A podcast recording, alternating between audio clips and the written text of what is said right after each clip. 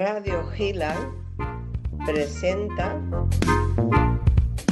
a lápiz o pincel con Linda de Sousa desde Madrid, España. Buenos días, México. Buenas tardes, España. Estimados oyentes, os agradezco vuestra audiencia y les doy la bienvenida al programa A lápiz o pincel, emitido en directo desde México por Radio Gilal. Este jueves 6 de agosto emitiremos un programa diferente, dado que vamos a presentar a través de su creadora Marta Samamed el manifiesto del residualismo. Buenas tardes, Marta, bienvenida a nuestro programa. Hola, Buenas tardes, es un placer enorme estar aquí con vosotros. Gracias, Marta.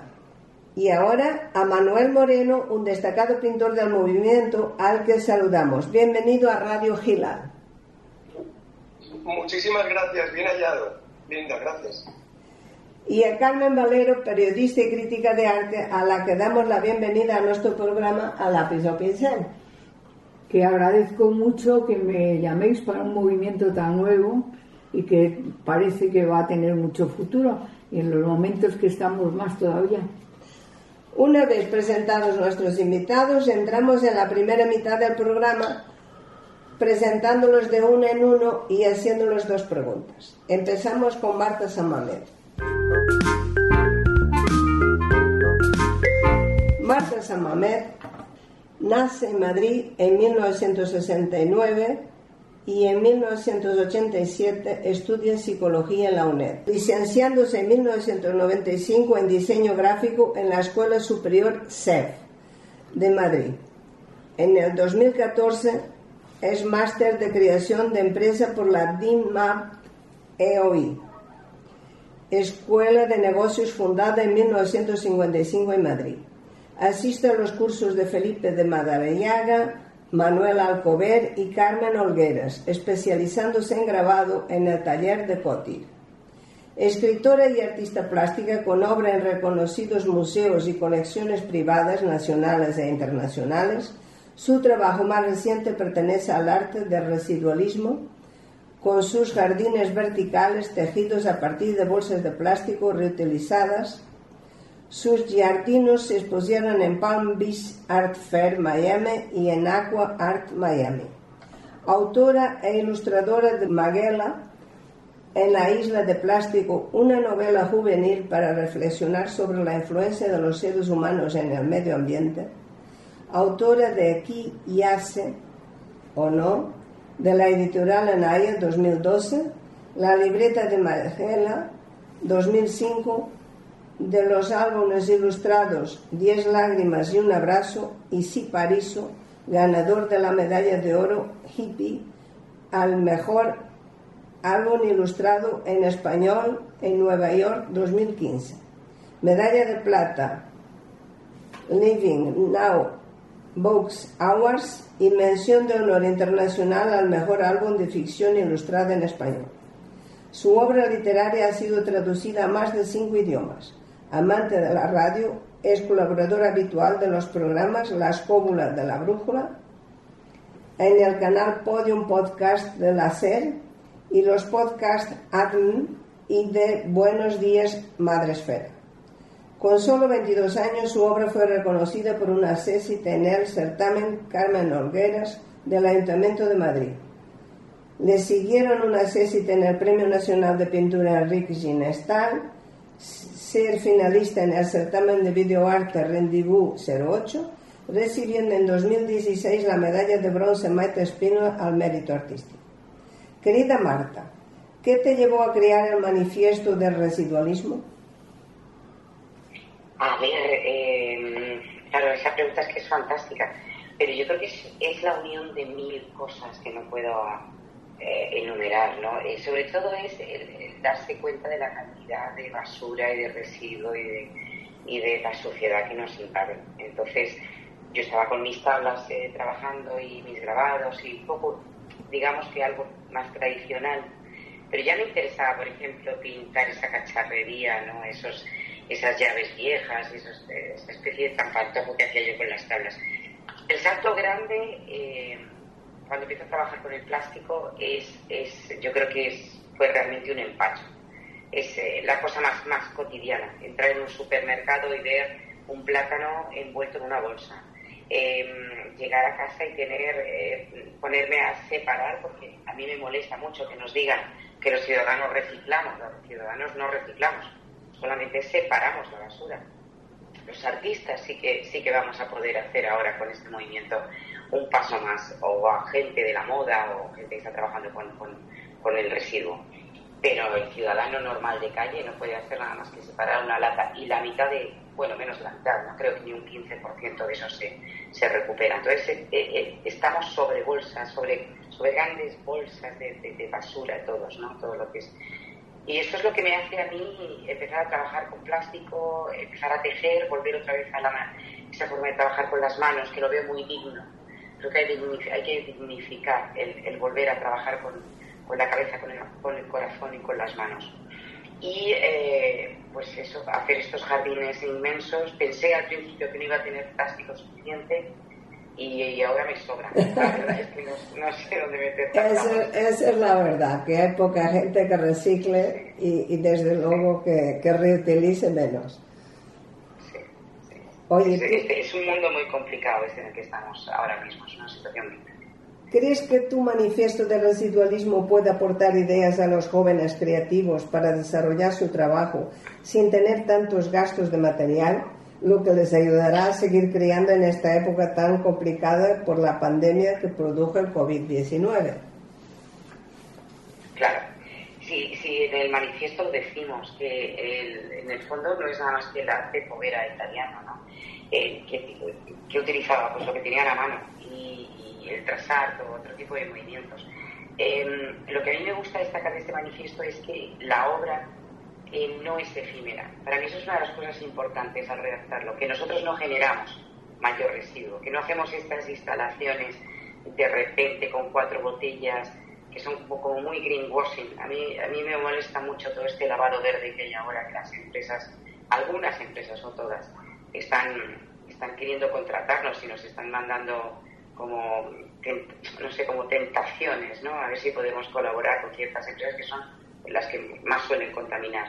Y, la obra nuestra permanece. Entonces, eh, pues mira, los, los soles de, de madera de, Manuel, que son todos los invitados que le presentarás, que son una maravilla. Son geniales, son geniales. Claro, no, no, es una obra efímera. No, y la que hace con las grapas y todo, a mí me encanta la obra de Manuel. Eso es porque él está utilizando algo que se considera residuo, le está dando un valor, le está, dando, le está elevando a esa categoría de materia prima que tiene valor, que es válida, y, lo está dando un nuevo sentido y un nuevo uso, pero es un nuevo uso que permanece en el tiempo. Entonces, claro, en esta situación de pandemia nace el manifiesto porque es el momento en el que, mm, aunque algunos no quieran o lo estén tapando, es el momento en el que la naturaleza ha tenido un gran respiro al confinarnos a todos. O sea, se demuestra nuestra capacidad invasiva.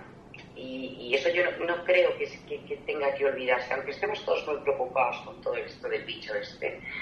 No debemos olvidar de que ha habido un respiro grande. La primavera ha sido florida, los océanos han estado muchísimo mejor. Eh, bueno, todo este tipo de cosas que ya se han visto.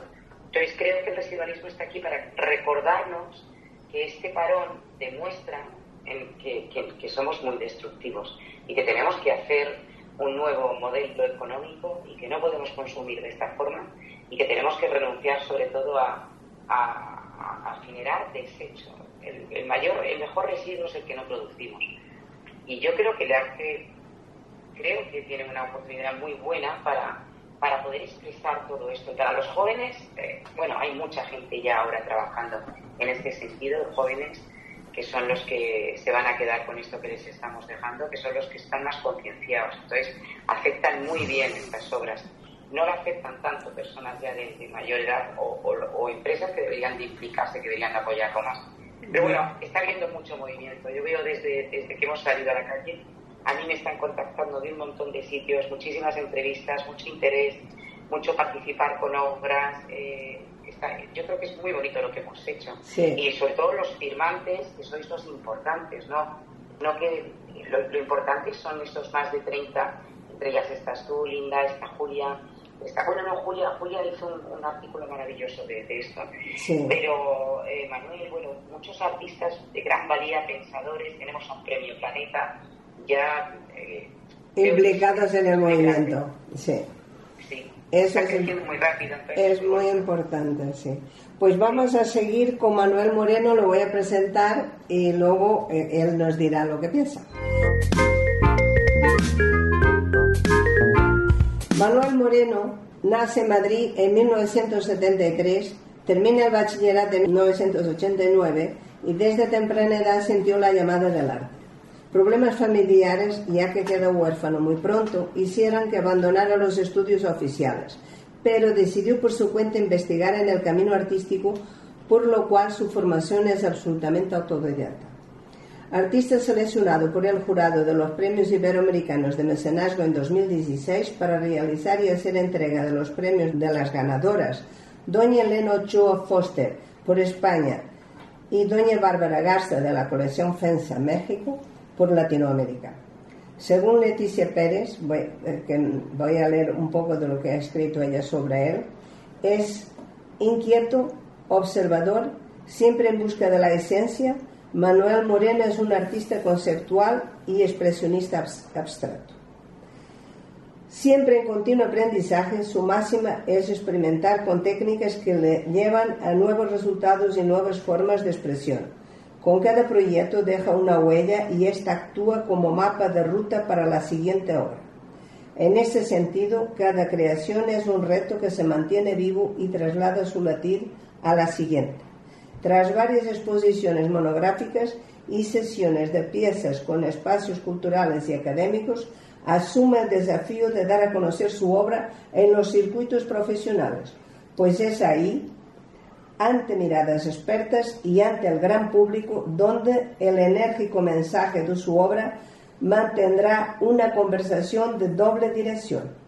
Su activa vocación por cuidar el medio ambiente se refleja en el uso de materiales reciclados en muchas de sus obras, en las que lienzos reutilizados, cajas de fruta y madera encuentran una reencarnación artística desde la imaginación y el respeto, una segunda oportunidad para las cosas, que ofrece una nueva interpretación para el espíritu. Pertenece al grupo Pro Arte y Cultura adheriéndose al manifiesto del residualismo. Actualmente reparte sus exposiciones entre España y México. Su obra se encuentra en museos e importantes colecciones privadas. En 2016 recibe del GPAIC el diploma de excelencia por su exposición a México, en la Ciudad de México. Querido Manuel, ya sabes que nuestro programa trata de ayudar a los que empiezan a encontrar su camino en el arte. Tú quieres un ejemplo de luchador y has conseguido ser reconocido por tu obra, te pregunto, ¿qué les dirás a los que como tú sienten la llamada y no saben cómo contestar? Uf, qué pregunta, qué pedazo de pregunta. Pues les, diría, les diría que no lo dejen, que no lo dejen. Em, vamos a ver, como artista, a ver, yo hace como unos 12 años que me dedico a, a la pintura, antes me dedicaba a la, organización de grandes eventos. Y con aquella primera crisis de hace ya 12 años, pues entre despidos, indemnizaciones y demás, pues, pues me permitieron, con, con la indemnización me permitió pues, empezar a dedicarme a lo que a mí me gustaba, porque partía con un buen colchón económico. Y abrirse paso, abrirse paso es duro, es duro. Yo a mucha gente le comento que yo tuve dos momentos en los que sentí que me quería dedicar a la pintura. Uno fue cuando cogí los pinceles y empecé, y ahora hablaremos de ese movimiento artístico, residualismo, que desde, desde el principio, sin saber que, que, ya era un artista residualista, pues, pues ahora con esta invitación de Marta hace unos meses a, firmar este manifiesto, no hay cosa que más, vamos, me, me encantó que contara conmigo, porque en una sola palabra define perfectamente pues toda tu trayectoria, ¿no? Es como en este discurso en la última facultad donde participó Steve Jobs, que decía que, con, el pasar de la vida te das cuenta de que cosas que has ido haciendo, ¿no? al final los puntos se unen. ¿no? Y el hecho de que seas una persona respetuosa con el medio ambiente, que separes tu basura, que, creas en ese proyecto y demás, pues a la hora de dedicarte al, mundo de la pintura, pues también te das cuenta de que paseando el perro por la calle o, caminando de vuelta a casa o simplemente saliendo a dar un paseo, pues encuentras materiales en un contenedor, gente que ha, se ha deshecho de algo que, que, que, tú dices, pero bueno, si esta tabla me está mirando, la voy a subir al estudio, ¿qué hago? Y, um, y como os decía, que yo me ramifico mucho, Linda, me tienes que, me tienes que, que, dar toques de vez en cuando, pero decía que yo tuve dos momentos en los que me sentí artista. Uno fue cuando cogí los pinceles y, queriendo transmitir este mensaje a los nuevos artistas que se quieren dedicar a esto, os diré que mi hermana, que me está escuchando, un día vino a casa y, y, y, comíamos aquí. Abrió la nevera, vio que estaba vacía, me dijo, oye, ¿esto qué es? Y digo, pues que hoy no hay para comer. Venías tú, pues vamos a comer por ahí. Y bueno, pues hubo lágrimas, hubo llantos. Mi hermana durante varios meses, cada 15 días venía cargada con bolsas de comida para, para darme de comer. Porque aunque no tuviera, yo no me quería dedicar a otra cosa, quería seguir pintando. Y eso, que ella lo entendiera, que mi familia lo entendiera, para mí fue, digo, bueno, pues, pues si esto es tan fuerte, eh, será que me tengo que dedicar a esto. Y yo creo que, como comparativa, no sé si te parece válido el, el mensaje que transmito a la gente. O sea, sí. si te apetece tal, si te apetece coger los pinceles, dale duro, dale duro y camina, o sea, pasito a pasito cada día y, y, y, y no lo dejes. Y, y, que no lo dejen, ¿verdad? Los que encienden la llamada del arte tienen que seguir su corazón. Oye, Totalmente. ¿cómo crees que deben actuar los creativos para superar los problemas que ha causado el COVID-19 a la sociedad y poder seguir viviendo de su trabajo? ¿Me, me puedes repetir? ¿Me puedes repetir? Sí, sí, te lo, se lo repito.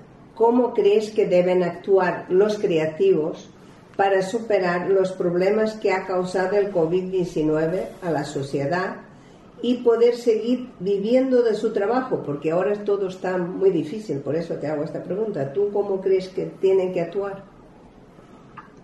Bueno, pues mira, si está difícil para, para la gente que tiene trabajos en, en el régimen general de, trabajadores, imagínate para nosotros que, que, que muchos nos dedicamos, a veces algunos trabajamos por encargo, y otros trabajamos y otras veces todos trabajamos pues creando cosas cuando no tienes ningún encargo esperando que mostrándolas pudiendo exponer o preparar convenciendo a un galerista convenciendo a un, a un marchante dónde puedes que exponer esto para mostrar y demás pues tenemos que trabajar duro eh, tenemos que es, es, es complicado es complicado pero no sé cómo decirte que cuando crees en un proyecto, todo el universo se alinea para que, para que este proyecto salga adelante. Uh -huh. No sé si me... Te entiendo, o sea, sí, sí, Si sí. pones todo el corazón, si sabes, si estás tranquilo, si estás trabajando en el hobby,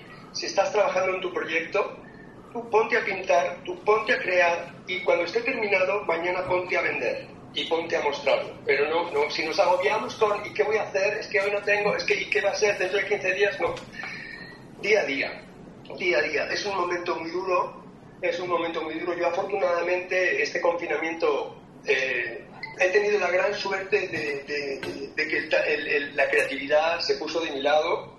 Estuve muy a gusto. Yo tengo un estudio en casa, aquí en Madrid, y, y aunque me costó arrancar, tardé como unos 15 días aquí encerrado en casa, pero opté por, por, por esta, esta cosa que decía Fernando Botero, que el artista tiene que pasar ocho horas en el estudio, trabaje o no trabaje.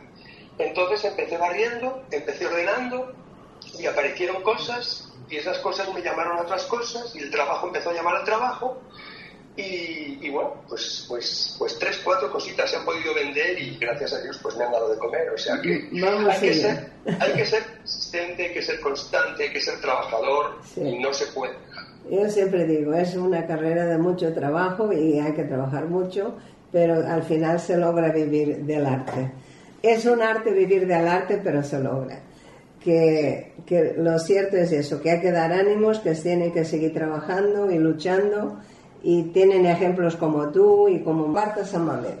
Pasamos a, presentar a Carmen Valero Espinosa, nuestra crítica de arte que tenemos hoy de invitada.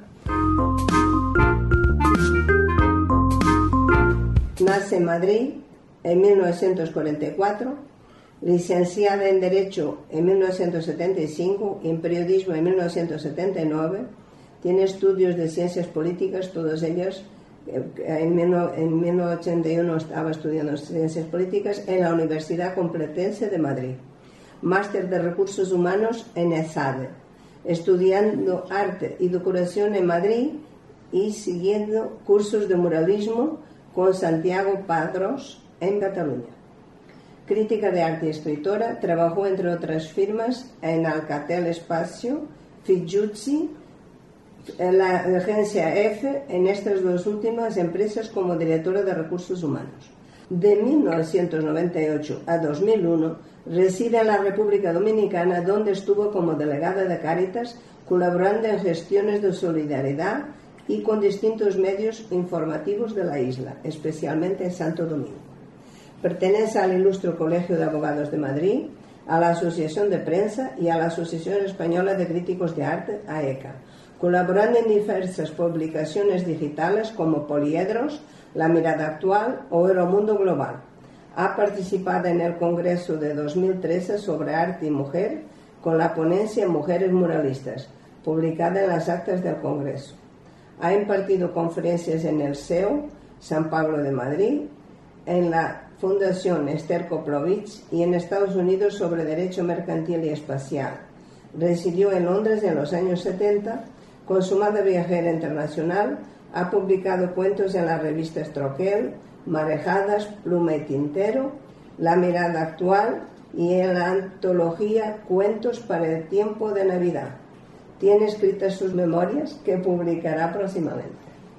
Querida Carmen, desde tu punto de vista como crítica de arte, ¿qué opinas tú del manifiesto del residualismo? Pues yo creo que, es un movimiento muy actual y que está muy en relación con todas las barbaridades que se están haciendo y se hacen con la naturaleza. Porque la gente al final lo que busca es eso, ser feliz.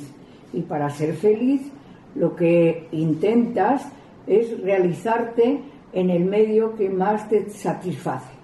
Y encontrar eh, un grupo de personas que están tratando de hacer la vida mejor a todos los demás a través de no consumir y tratar de evitar esos residuos y dando una filosofía nueva al arte, que es una filosofía muy de, parece de Marta Sanmamet, por esto lo que yo he leído, y por lo que me han dicho también Manolo, que va teniendo ya unos cuadros muy bonitos y que enseguida que pueda procuraré verlos. Eh, entonces me decías que qué me parece el manifiesto. Me parece muy interesante. Muy interesante. ¿Qué ideas puedes aportar a los jóvenes artistas para que sobrevivan al caos provocado por el COVID-19? Pues que tienen que trabajar mucho y que si les gusta el arte, que solo se dediquen al arte porque en la vida hay que hacer lo que a uno le gusta y para lo que tiene vocación. Y eh, la experiencia es que después de una vida eh, mía, después de participar en empresas mucho, pero al final yo vuelvo al arte a través de estos movimientos y era lo que pretendía hacer, pero cuando yo lo hice, que ya soy muy mayor, pues ya cuando lo pretendía hacer, pues la gente no, no había nada en Madrid, no había ni, ni escuelas de arte. Fui a Fomento de las Artes, que era casi la única que, que había, y estaba patrocinada por Televisión Española y una familia que tenía un, local muy grande por ahí, por Presidente Carmona. Y ahí es donde yo pretendí iniciar mi vida en el mundo del arte. Y entonces he hecho muchas cosas y muchas obras y muchas cosas donde me han dejado.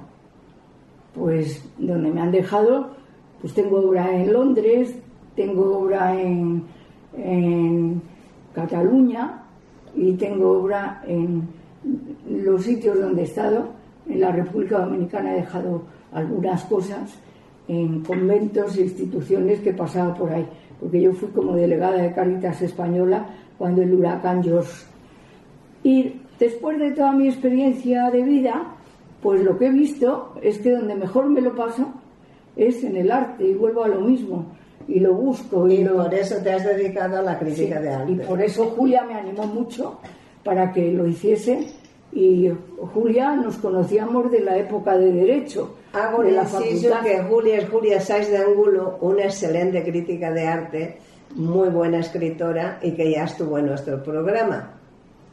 Ah, yo creía, bueno, pues sí, Julia es la mejor crítica de arte hoy por hoy por la formación que tiene, por el trabajo y la relación que ha tenido a través del Ministerio de Cultura con su trabajo.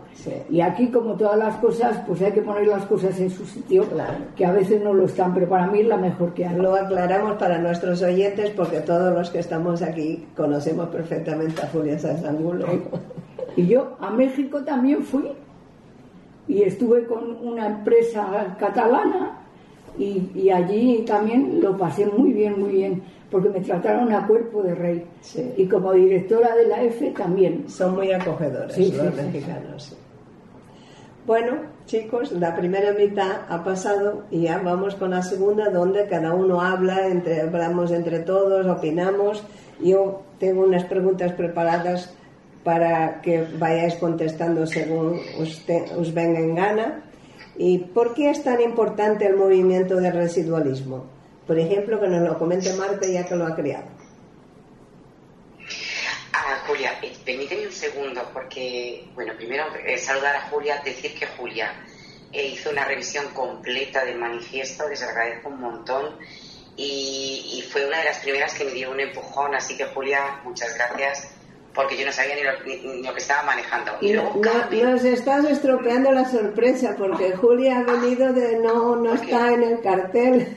yo pensaba presentarla al final de sorpresa. Ay, como te acabo de oír que has hablado de Julia. Ah, hemos hablado de Julia, Carmen, porque Julia hace parte de su vida. Claro, bueno, eh, de acuerdo. Las gracias ustedes las dejo para el final. Y luego, Carmen, eh, eh, tú que además eres una, una mujer empresaria de cuna, que has luchado tanto, a mí me gustaría, eh, si tenemos esta oportunidad, cómo podríamos hacer para que grandes empresas, que tú has estado en, me parece que hasta en Alcatel, has dirigido EFE, ¿cómo podríamos hacer para que estas grandes empresas, que son las mismas que tienen la economía, se interesaran por este movimiento de una manera sincera? O sea, quiero, quiero decir, que lo apoyaran. O sea, yo creo que ahora mismo el arte necesita a la empresa más que nunca. Necesita apoyarse. sí. sí. Me gustaría saber qué opina Carmen, cómo, cómo podríamos hacer esta canalización. es pues como abrir estas vías. Pero abrir las vías viene luego solo, pero hay que trabajarlo como en cualquier empresa. Hay que empezarlo desde abajo, muy pequeñito, y empezar a trabajar a, duramente y entonces cuando ya eh, les interesas tú a las empresas, las empresas te buscan. El movimiento en sí, pues es muy importante y yo creo que pueden importar. La lucha más difícil aquí va a ser una lucha que yo no quiero hablar aquí de política ni mucho menos porque luego en cuanto opino, yo he vivido en una empresa privada y la empresa privada es lucha. Y sale un señor que no es nadie y de repente se hace un gran empresario y he conocido grandes empresarios de, de, la nada. Y entonces ellos van trabajando eso. Y cuando ya tienen ellos montado su empresa, pues lo que menos les importa es invertir en, en residualismo o en otra cosa que les produzca a ellos eh, beneficio. beneficio. El problema es que, que no nos utilicen sino que nos ayuden a crecer y a extender el movimiento. Eso es, eh, perfecto, Linda. Es que esa es la clave. Lo que yo estoy viendo ahora es que mm, sí que nos quieren utilizar como imagen, eh, les gusta mucho eh, eh, apadrinar ciertas exposiciones o, ciertas obras o crear premios, pero luego a la hora de la verdad a nosotros nos ponen en una situación, porque claro, yo soy muy, muy dura, a mí me interesa saber qué van a ocurrir con las obras, qué van a, qué va, qué, cuál es el futuro, dónde van a estar expuestas, en, en calidad de qué entonces, claro, mm, claro, ¿verdad, Manuel? A ti, a ti imagino que te habrá pasado un poquito también. Si me permitís, os cuento. Yo he trabajado con, con una conservera gallega que les hice una pieza espectacular con sus, con sus latas. Imagínate que tuvieron que parar toda la cadena de montaje para hacerme las latas cerradas vacías, con lo cual las máquinas aquellas me decían, Manuel, lo que ha sido para hacerte todo esto, porque no paran de evitar las máquinas porque no pesan 200 gramos cada lata. Claro. Y yo les con un lienzo, una trasera, como un fondo del mar, como azul verdoso, como si fuera un mar embravecido, y encima con redes que me trajeron de Galicia, con plomos de las redes de verdad, con las cuerdas de verdad, con las latas y las cajas de esa conservera, les hice ese momento como si estuvieran rescatando las sardinas del, mar que las tiran al, barco, ¿no? Sí. Pues latas, pues eso lo hicieron para, o sea, la campaña les vino fenomenal, eh, todo les vino fenomenal, pero hoy que estamos aquí reunidos para hablar del, del residualismo, precisamente me acordé esta tarde de ellos. Quiero llamarles para preguntarles, oye, ¿qué pasó con aquella obra? ¿Os habéis preocupado? Porque es vuestra, está comprada, tienen su certificado, pero eh, me premiaron, pero mm, la tenéis, porque mm, nunca supe más, ¿no? Y me da que estas grandes empresas, para ellos les interesa más lo que es la campaña sí. publicitaria que luego el hecho, qué pasa con la obra, qué pasa con el artista. A mí me llaman y me dicen, Manuel, ¿quieres ser la campaña, la imagen de Yo feliz, pero ¿qué va a pasar después? A mí que no, no, eh, claro. Si a mí me ha pasado, fíjate, con cadenas de hoteles. O sea, yo he tenido hotel, bueno, no, digo el nombre, pero hoteles, la más importante española, detrás de mi obra y a la hora de decir mm. eh, Fitura, además que querían hacer una presentación, qué va a ser de esta obra, qué va a ocurrir después, a él no me dieron respuesta porque se iba todo a la, a la basura. Claro. Entonces, es que, es que lo que no, claro, es que nos hemos metido en un buen lío, porque el artista, es residualista puro, eh, tiene que renunciar, estando los tiempos como están. E, eso Pero no tenemos más remedio. Eso me lleva a una pregunta. ¿A qué da más importancia el artista residualista? ¿A la estética de la obra o al mensaje de, ella? Hombre, yo creo, perdona Manuel, a lo mejor quería responder tú, pero eh, vale, yo creo que para mí son los dos. O sea, creo que tiene que haber un equilibrio eh, 50%. Tiene que haber mucha estética o sea, de hecho, el residualismo, eh, el fin último es la belleza. O sea, yo estoy muy cansada del feísmo cuando se habla de, trabajar con residuo. No sé por qué siempre se llega a un contenedor roto, a un, no sé, creo que es, un mensaje que además de que la sociedad está cansada de, la basura. La basura se tiene que exponer desde un punto de vista completamente eh, distinto a como se está haciendo hasta ahora. Pues es una opinión muy personal. Pero desde luego el, mensaje está. Ahora, no es lo importante. Yo creo que ya sabemos que tenemos el mundo muy sucio. Ya sabemos que estamos en un planeta con una contaminación inmensa, con unos grados de temperatura, con unos, con unos objetivos para el desarrollo sostenible, que creo que el residualismo debe trabajar unido a estos objetivos. Y, nuestro mensaje yo pienso que, es, que, es, que será por dado. Entonces, creo que es mucho más importante la estética, la belleza, la armonía, ¿no? Sí, sí, la obra en sí misma ya es mensaje. Claro. Yo, yo totalmente de acuerdo con lo que dice Marta, o sea, al 50-50, tanto el mensaje como la obra final, pero te digo más, te digo más, si el mensaje llega a muchísima más gente y conciencia a muchísima más gente, yo soy capaz de, si después mi obra no sirve para nada, se tira, porque el mensaje ha llegado, o sea, el mensaje ha sido tan potente y ha concienciado a tanta gente que, mira, nosotros, los, no sé quién lo dijo hace muchos años, que, los artistas, a través de la belleza que creamos, somos los ojos para que la gente vea la realidad, ¿no? A través de la belleza. Entonces, si nosotros con el residualismo vamos a ser capaces de crear belleza de un residuo, de esas cajas de fruta mías que habláis, que hago los soles de Málaga, que, que parecen preciosos, que yo, yo de una caja de fruta hago piezas, hago de las grapas hago unas cosas que tú, Linda, lo conoces perfecto. Sí, me trabaja más con las grapas, trabaja más. y hago cosas, y siempre que hago cosas con las grapas de las cajas de la fruta me acuerdo de ti. Eh, con las tablitas hago los soles, hago otras cosas, con, los, con las esquinitas de las cajas hago otras cosas. O sea, si, si, si, si todo esto sirve para que al final una marca de cervezas en España, una campaña que hay ahora potentísima, con una música estupenda. Alhambra, sí, sí, sí, hablo con ellos. Vamos a decirlo que es espectacular lo que está haciendo. Sí. Y la gente en México que se meta en alhambra.es y cervezas alhambra y vean qué anuncio tan bello recogiendo la gente la basura del océano, ese mensaje con la danza, ese mensaje para acabar diciendo que han eliminado los, las arandelas de plástico en las latas y ahora las hacen de cartón. Me parece una maravilla. Ahí nosotros no tenemos nada que hacer, vale, está. Pero el, residualismo es, es eso en esencia. Es eso en esencia. O sea, que haya menos basura o que con la basura se hagan otras cosas, o que, porque el cartón será reciclado, pero bueno, por lo menos con, con esos aros, pues no, no, no habrá tortugas que se, o los peces, esas cosas que ocurren en el mar, que son verdaderas catástrofes. Pero yo creo que a través del residualismo, de este movimiento artístico, eh, podemos hacer grandes cosas y bellas cosas. Mucho, mucho, podemos hacer mucho. Sí, sí, sí, totalmente. Lo que pasa es que es un reto. Porque mira, por ejemplo, cuando, cuando los jardines míos los llevaron a Miami, en la, la feria de arte, había gente, me lo contaba la galerista, había gente que decía, pero bueno, pero si esto es basura. Entonces, claro, eh, y fíjate que en el manifiesto en, en ningún momento aparece la palabra basura.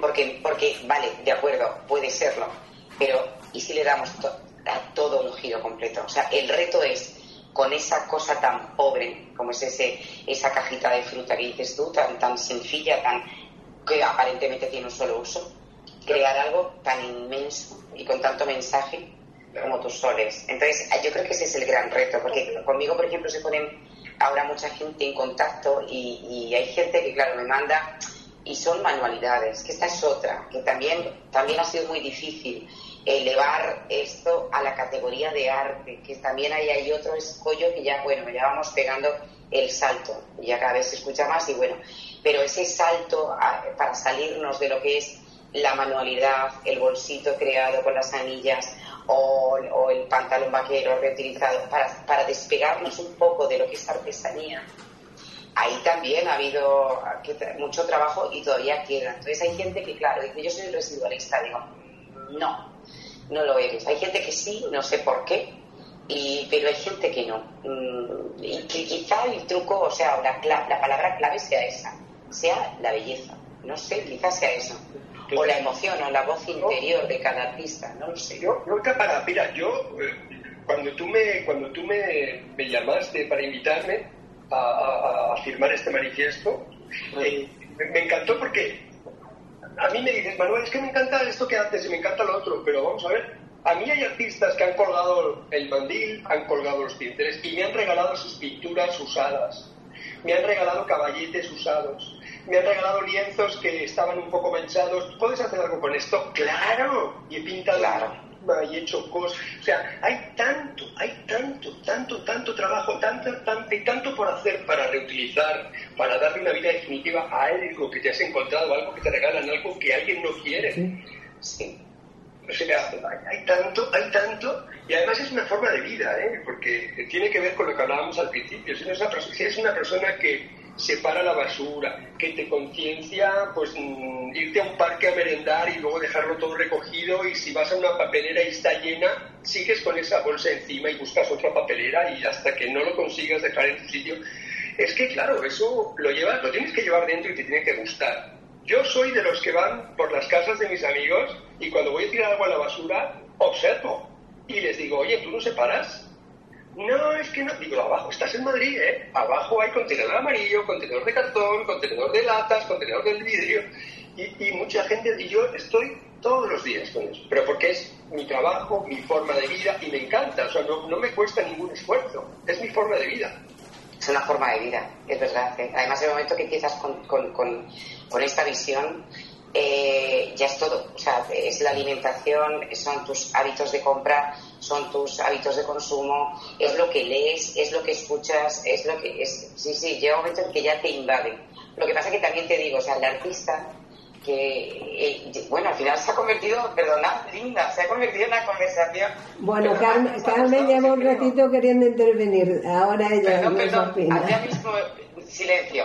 No, es que yo veo que todo lo que decís vosotros es así, pero eso los tiene que dar salida a vosotros suficiente para poder vivir, que siempre ha sido el gran problema del artista. Exacto. ¿Cómo sale, ¿Cómo sale de su agujero para que los demás le reconozcan? Claro, yo tenía esa pregunta, ¿con qué dificultades os encontráis a la hora de proyectar vuestra obra y poder vivir de vuestro trabajo residualista? Pues eh, el doble, ¿verdad, Manuel? Es el doble de, difícil. Tienen que premiar, eh, eh, siguiendo el hilo de lo que decía Carmen, hay que premiar al mecenas, hay que, hay, hay que conseguir que los gobiernos les desgraben, que las, tanto personas privadas como una persona privada que quiera colaborar con un artista, pues tiene que sentir que el, Estado el gobierno le devuelve algo, ¿no? Que le pues apoya, que le apoya, el apoyo del Estado. Sí, o, o, empresas, ¿no? Empresas que ayuden a, artistas o a proyectos. Oye, vamos a montar concurso o vamos a financiar esta residencia para artistas. Eso aquí, en Estados Unidos, por ejemplo, es una cosa que funciona muchísimo y no tiene límites. Por las fundaciones, porque las fundaciones, Estados Unidos es un país capitalista puro. Y, y, las fundaciones es la salida que tiene el capitalista para dar lo que tiene y no puedes lo llevar a ningún sitio, pero que quede su nombre registrado también para toda la vida. Y entonces con una fundación que crean, se proyectan, caben todos y lo hacen de verdad. Pero es que aquí estamos negando el capitalismo. Actualmente el momento que estamos viviendo es eso. Es la negación del capitalismo y es una lucha de capitalismo lo que ha habido toda la vida, capitalismo marxismo. ¿eh? Y en el fondo, claro, España está muy preparada para eso y tiene muchos, muchos problemas ahora, y ahora tendría un momento genial, pero yo creo que hay que dejar eso aparte y tratar de sacar lo que sea por la vía privada. Yo siempre digo, cuando se aprueba algo aquí, es siempre para sacar eh, lo de los demás y cobrar. Ahora nos quieren bajar la pensión, nos quieren bajar los sueldos de los funcionarios y nos quieren subir los impuestos. Aquí siempre es a sacar para dar no se sabe a quién. Claro, pero esto se han comido ya todos, todos los partidos, ¿eh? Se han comido todo lo que quedó y que el pobre rey ahora le, le cae todo a él, porque es el que ha heredado lo que España ha pasado, que los que tenemos edad y lo hemos pasado, no lo hemos pasado tan mal, ¿eh?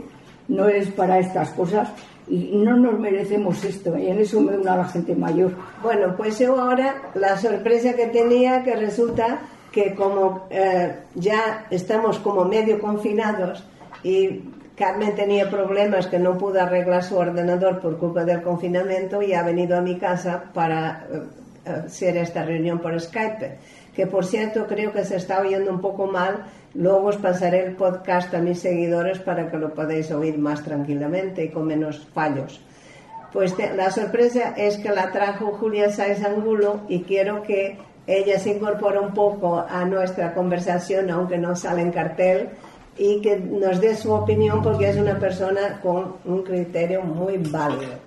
Me ha encantado oíros porque eh, habéis dicho cosas muy interesantes, muy polémicas y muy sugerentes. Yo, por ejemplo, pensaba en, esa, en ese movimiento de la propia sociedad civil, que seguro que lo conocéis, los residualistas, que es vivir sin plásticos. Y hay mucha gente joven, matrimonios jóvenes, que están eh, realmente buscando el comprar cosas que no tengan plástico en la medida de lo posible en los supermercados, con lo cual en ese sentido el residuo plástico ya lo están marginando. Hablan ellos como luego su propia basura genera eh, unos problemas que, que realmente hay que atenderlos, como hacer eh, el compost con la basura, etcétera, ¿no? Pero mm, realmente lo de lo de que las eh, empresas apoyen, Carmen habla desde su punto de vista de, profesora de derecho mercantil y, de experiencia en la empresa, efectivamente, pues es muy de la empresa privada y, lo entiendo sobre todo cuando hay buenos momentos. Y cuando hablaba mm, o preguntaba Linda de cómo la empresa debe ayudar o puede ayudar, yo creo que a través de la de la publicidad, efectivamente, mm, eh, es muy importante que, tomen el residualismo para su propia publicidad. De hecho, el arte ha influido mucho en la publicidad el, surrealismo ha entrado en la publicidad, pero al 100%, o sea, que es una realidad. Y pienso que el residualismo también puede entrar en, esas campañas. Y yo no sería tan, en ese sentido, tan firme como, mm, como Marta, y me ha gustado la, eh, de, que la obra mm, sea permanente, que es lo ideal, porque si la obra es bella, como se insiste, y eso es fundamental, que no caiga en el feísmo, pues puede perdurar por sí misma. Pero si tiene que ser efímera, ¿por qué no? Estupendo, ya se harán otras. Habrá más artistas residualistas y venderán más y demás. insisto que, me duele a mí misma que se destruya una obra residualista, me dolería. Pero tampoco hay que rasgarse las vestiduras por ello, ¿no? Y luego hay un aspecto, y ya termino con esto porque no quiero acaparar, que, que quizá no se ha mencionado, que hay unos artistas que trabajan los pecios del mar, los pecios, los del naufragio, ¿no? que es lo que llega a las playas. Y de hecho, pues en España hay dos artistas que yo conozco, uno de ellos le comisarié una exposición que es Frutos María, y, la otra persona es eh, Carlota Cuesta, que toma todos los, pecios, insisto, de, que llegan a las playas, que son esos materiales eh, lavados y rozados por el mar, por las olas, por las arenas, y que tienen una belleza de, l'objet trouvé, que dicen los franceses, el objeto encontrado, ¿no? Y, con una capacidad de, sugerencia, una vez bien compuestos, pues como hace Manuel o como hace Marta, ¿no? Que, toman los plásticos y hacen unos jardinos, unos jardines de colores preciosísimos, o, o Manuel con sus soles a base de maderas o sus elementos a base de grapas. Yo creo que la inteligencia eh, y la visión de futuro que tenéis los artistas, pues eh, sois lo, más grato que puede tener la sociedad y, vuestra docencia, vuestra filosofía, como apuntaba Carmen Valero, la filosofía del aprovechamiento del residuo y de la recogida de, mm, de, lo, de lo, que se tira, eh, pues hace la vida sostenible que en definitiva esta, esta mentalidad y esta filosofía está calando. Muy bien, Ay, Julia, qué placer escucharte, por favor. Estaba queriendo aplaudirte. Claro, claro. Se aplaudiría, pero voy a hacer mucho ruido. Maravilla, maravilla siempre escucharte. Mira. Tienes que comisariar la primera eh, exposición colectiva de arte residualista. Pues colaborar con vosotros, colaborar con vosotros, por supuesto que con mucho gusto, porque es un manifiesto que, como tú bien sabes, me gustó mucho, porque es muy elocuente. Cada uno de sus puntos es que es para suscribirlo de, principio a fin. Es que no entiendo a nadie que no pueda estar de acuerdo. Entonces, con mucho gusto colaboraré con vosotros cuando haga falta. Qué maravilla. Mira, yo tengo también una hermana y una sobrina también dedicadas en este mundo del arte y que se han lanzado toda la vida y son como todos los artistas que han llegado a mayores y siguen trabajando y siguen pintando y siguen haciendo lo que pueden, ¿no? Pero eh, los jóvenes, me refiero más allá a mi sobrina y a, un sobrino que también, son puramente ecologistas y ven el mundo de otra manera. Y tú esto, no sé, yo me, distancio de ellos y todos ellos dentro del ecologismo, por ahí se llega muy bien al residualismo. Muy bien, porque es que yo lo veo muy conectado. El otro día me decían que qué maravilla ver los canales de Venecia con peces ¿eh? O sea, lo que ha llegado a la gente de, impactos, ¿no? Pero fíjate que también, y yo eso lo relaciono también con el tiempo actual, no sé, Japón. Japón tuvo una guerra, quedó totalmente destruida y nació de la nada y siguió para arriba. ¿Y cómo hicieron eso? Trabajando. Trabajando, cosa que aquí en este país trabajan mucho más los artistas los, que, que, cualquiera. los japoneses han, encontrado una forma de reciclar plástico porque el plástico se puede reciclar, todo se puede reciclar. Lo que tenemos es que cambiar la mentalidad de no tener una sociedad de usar y tirar donde hasta nosotros ya somos de usar y tirar. Sí, ¿Dónde irán ahora las mascarillas? Bueno, ya inventaremos algo. tenemos, que luchar contra la obsolescencia programada. Exactamente, hay que luchar contra eso. Me gusta, me gusta porque cuando un producto es obsoleto en una empresa, ¿eh? se le saca de la lucha ya no, el problema es que lo hacen los aparatos con, programados para que duren X tiempo para que tengas que comprar otro. Claro. Se nos utiliza demasiado.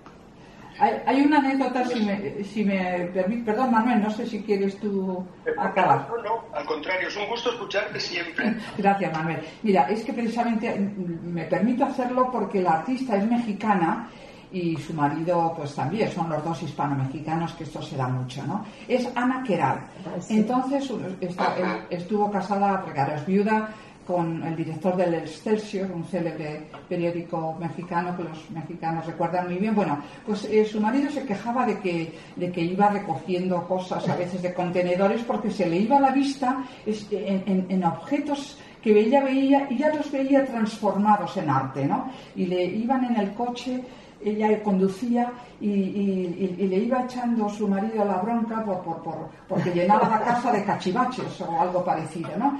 Entonces, bueno, pues ella sentía con la cabeza en mohina y de pronto ve unos maniquíes de plástico blancos que parecían de dequírico en un contenedor y frenó el coche. Y le dijo a, a, Regina Díaz, su marido, le dijo, mira, sé que te puedes divorciar de mí, pero yo no puedo dejar de recoger estos dos maniquíes y los recogió. Su marido cayó porque vio que no tenía solución. Y con esos maniquíes hizo un trabajo precioso. Uno de ellos lo reconvirtió en una calaca, que es muy mexicano también, ¿no? Entonces quiero decir que cuando se lleva el espíritu de, de resurrección de los materiales viejos o encontrados, es una maravilla, tenéis una varita mágica dentro. Yo hasta utilicé el estropajo de, Yo solo, nanas. Yo le veo mucho futuro a este movimiento. Un, amigo mío que es ingeniero industrial me dice que el futuro está en la basura. Sí. El futuro, el futuro está en la basura. Y cómo la procesemos y cómo sea nuestro futuro planeta está en nuestras manos ahora. Desde luego, así es. Es. Con esto podemos, realmente es una frase para terminar porque se nos acerca ya el tiempo, que el futuro está en nuestras manos. Lo que queramos y tengamos ganas de hacer será lo que se hará. Así que... ¿Me dejas que te añado una frasecita nada más? Sí, para que sí, quede bonito todavía. Porque la, la, he apuntado mientras hablaba Julia se me ha ocurrido mientras hablaba Julia. Solo es una frasecita. Cuenta, La belleza, la belleza está ahí fuera. Nosotros solo somos el lápiz. Ahí lo dejo. Muy bien, me gusta. Pues eso, queridos oyentes, se nos acabó el tiempo y tenemos que despedirnos. Como siempre, un placer tener invitados que sorprendan. Espero que también para vosotros así sea. Marta, enhorabuena por tu manifiesto, que abra horizontes a los artistas plásticos ¿Quieres despedirte de nuestros oyentes? Bueno, les eh, agradezco que, escuchen este programa, que se unan al manifiesto y a otros, que el manifiesto no es mío, que es, que es del mundo, que es libre, que lo compartan y, que sigan en este tratando de llegar a este zero waste, ¿no? Tan, tan, tan codiciado. Este, el, no generéis residuos, eso eso es lo mejor. La basura que no se produce, esa es la mejor basura. Así que nada, muchas gracias por, por, por este rato tan bueno. A ti, Marta. Admirado Manuel, de cuál interesante trabajo hemos hablado. Te toca despedirte de nuestros oyentes. Muy breve. Muchas gracias, Linda, por invitarme. Muchas gracias a todos los oyentes de México y que el 30 de agosto me tienen ustedes por allá porque voy a preparar una exposición en San Miguel de Allende para marzo o abril. Ya veremos. Pues ya sabéis, podéis ir a ver el trabajo de Manuel que os prometo que es muy interesante. Y también, querida Carmen, te paso la palabra para que te despidas. Pues yo suscribo totalmente el manifiesto y me uno a toda esta que es una ambición de la juventud actual y de todos los que estáis antes que yo en todo esto y contéis conmigo para lo que queráis. Bueno, como tenemos una nueva participante, también le cedo la palabra a Julia para que se despida de vosotros. Eh, muchas gracias. Solo puedo añadir que el futuro es vuestro, de los artistas que tienen tesón y constancia.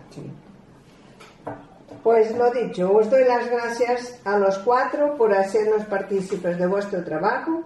Señoras, señores que nos estáis escuchando, os mando un fuerte abrazo y un beso.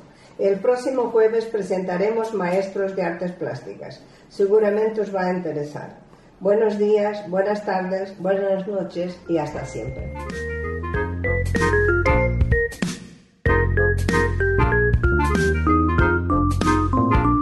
Radio Gilal, programa a lápiz o pincel, emitido desde México.